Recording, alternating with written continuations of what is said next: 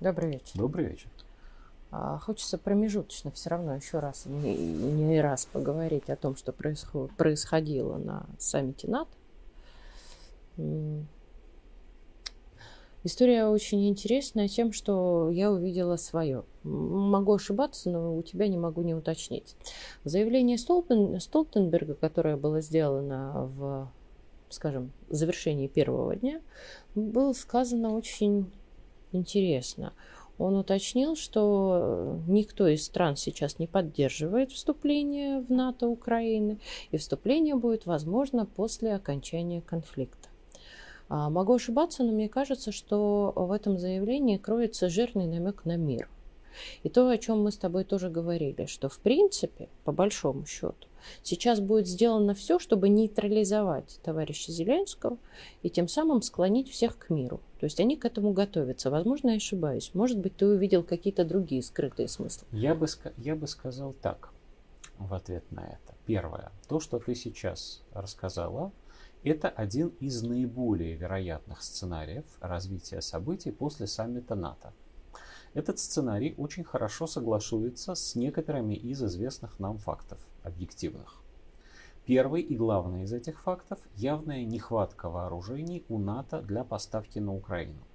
Несмотря на то, что они э, старательно расширяют круг стран, которые этим, этими поставками вооружений занимаются. И уже появились э, то ли бронетранспортеры, то ли боевые машины пехоты из Швеции, например, на театре военных действий. И уже появились ракеты с романтическим названием «Скальп» из Франции. А, говорить ну, это о то же недостатке... Самое, Shadow, только да, но Skype. только по-французски. Да, да. Вот. А говорить о том, что им хватает вооружений и боеприпасов, нельзя. Именно с этим связаны поставки, э, поставки кассетных боеприпасов для э, натовского калибра 155 мм. При этом нужно понимать, что а, а, количество кассетных боеприпасов в запасниках тоже не бесконечно, но самое главное, за полтора года боевых действий НАТО не сумело сколько-нибудь существенно нарастить производство боеприпасов ни в одной из стран, включая даже и США.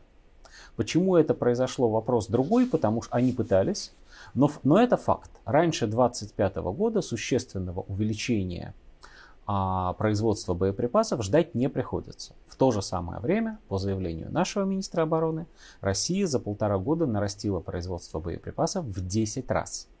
Иначе говоря, мы можем продолжать боевые действия неопределенно долгое время, противник нет. Противнику нужно сейчас победить, или пытаться добиться Отползти. прекращения огня на более или менее устраивающих его условиях. Повторюсь, это факты. Еще факт в ту же копилку. Сергей Нарышкин, который в России возглавляет службу внешней разведки, а в день саммита НАТО, на второй день саммита, уточнил, что незадолго до саммита он имел беседу со своим коллегой из Соединенных Штатов Америки, господином Бернсом. Разумеется, он не рассказал, о чем они говорили, так сказать, конкретно, но он сказал, что речь, конечно же, шла об Украине. Это означает, что на уровне глав разведок двух сверхдержав происходят некие консультации. О чем они происходят, мы не знаем, но сам факт этого контакта свидетельствует о чем? О том, что для американцев он важен – они пытаются что-то нащупать. А что, собственно, они могут нащупать, кроме устраивающих русских условий прекращения огня? Теперь обратимся к тому, что было на саммите. Значит, если вы, э, ну, в смысле, вот наши слушатели, хотите, зрители, чтобы был зрители, слушатели, читатели э, Царьградцы, если вы, вы полагаете, что прекращение огня на наших, конечно, условиях было бы желательно, то вы можете считать этот сценарий оптимистичным. Если вы полагаете, что надо, несмотря ни на что, воевать до победного конца, можно считать этот сценарий пессимистическим. Это один из сценариев, он не единственный. Теперь посмотрим, что происходило на саммите НАТО и почему мы говорим о том, что возможны разные другие сценарии. Кроме заявления Столтенберга, конечно, крайне важного, потому что Столтенберг это не жук чихнул, это целый генеральный секретарь организации под названием НАТО, там был сделан целый ряд других заявлений другими участниками Альянса. Наверное, самое главное из заявлений принадлежит президенту Соединенных Штатов Джо Байдену, потому что Соединенные Штаты это, как ни крути, лидер, хозяин, э, гегемон вот этого всего зоопарка. Что сказал Байден, если э, по-русски и, и короткой строкой? Он сказал, что для Соединенных Штатов Америки дело чести добиться победы на Украине. Конечно, никакой конкретики в этом заявлении нет. Он не сказал, что он будет считать победой. победой. Но все-таки все заявления всех лидеров НАТО, которые делались на саммите, касались примерно следующего. И, кстати, Столтенберг эту оговорку тоже сделал. Он сказал, что если а, Украина не добьется победы, то ни о каком вступлении в НАТО не может быть и речи. То есть они, по крайней мере, хотят завершить боевые действия чем-то, что они своим избирателям, своим капиталистам, своим э, средствам массовой информации смогут, простите за термин, продать как победу над Россией. Что это может быть в территориальном смысле? Сказать сейчас очень трудно, потому что даже самые большие оптимисты из числа натовских генералов не предполагают, что им удастся добиться существенного прорыва на фронте и большого отступления русской армии.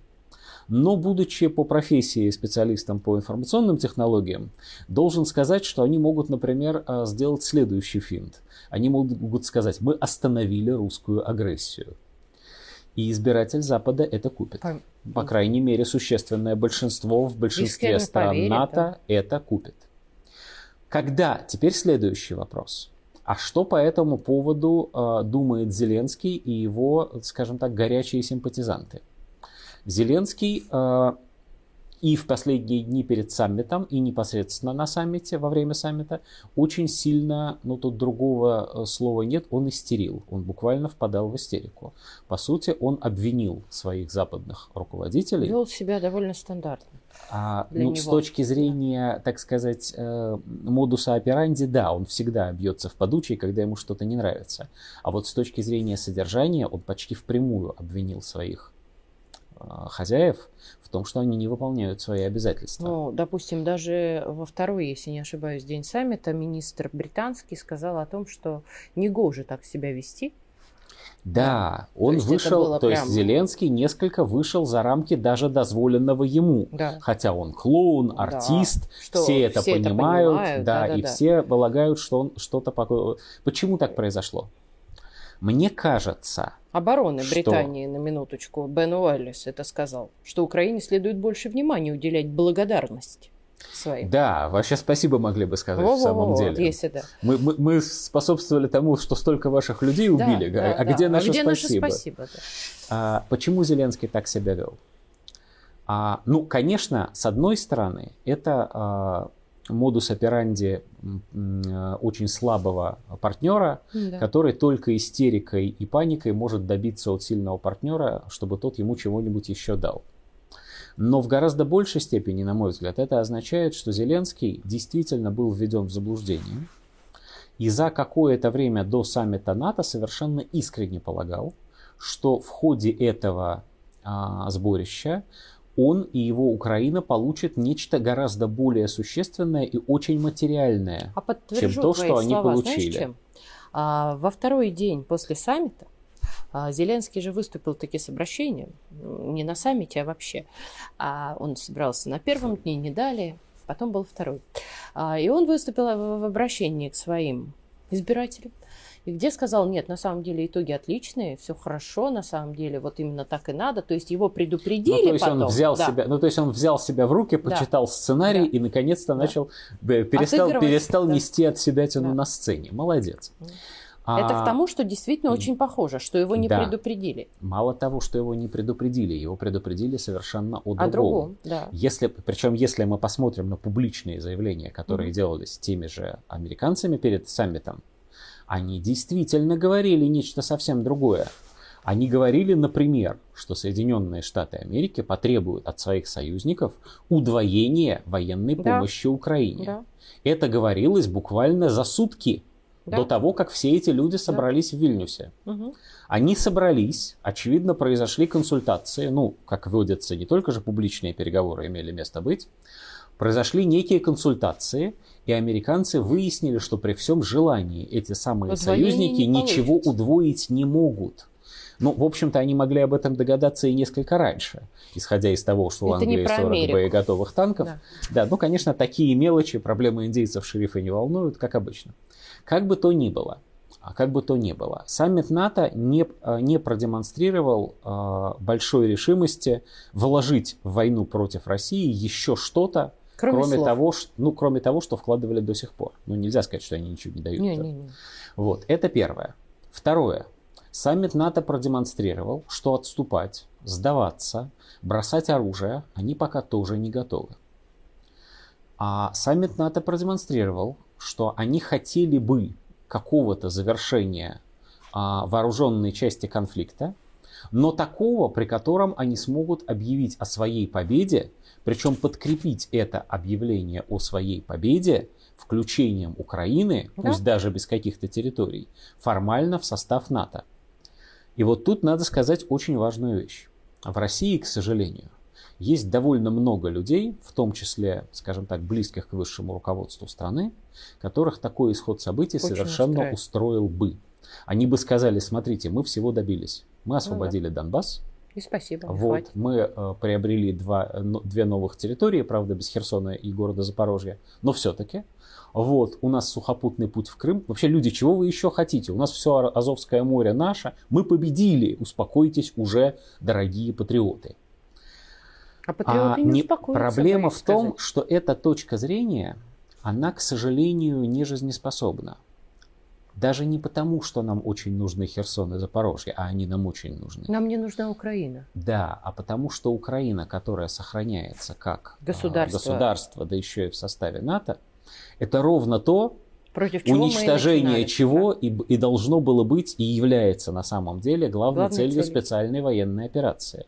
Потому что я все-таки договорю, потому что вот чего нам точно не нужно, так это базы НАТО Абсолютно. в том же самом разгромленном Херсоне. Или в Львове даже. И даже, даже во Львове, Львове совершенно не нужно. Да. Спасибо. На чем все.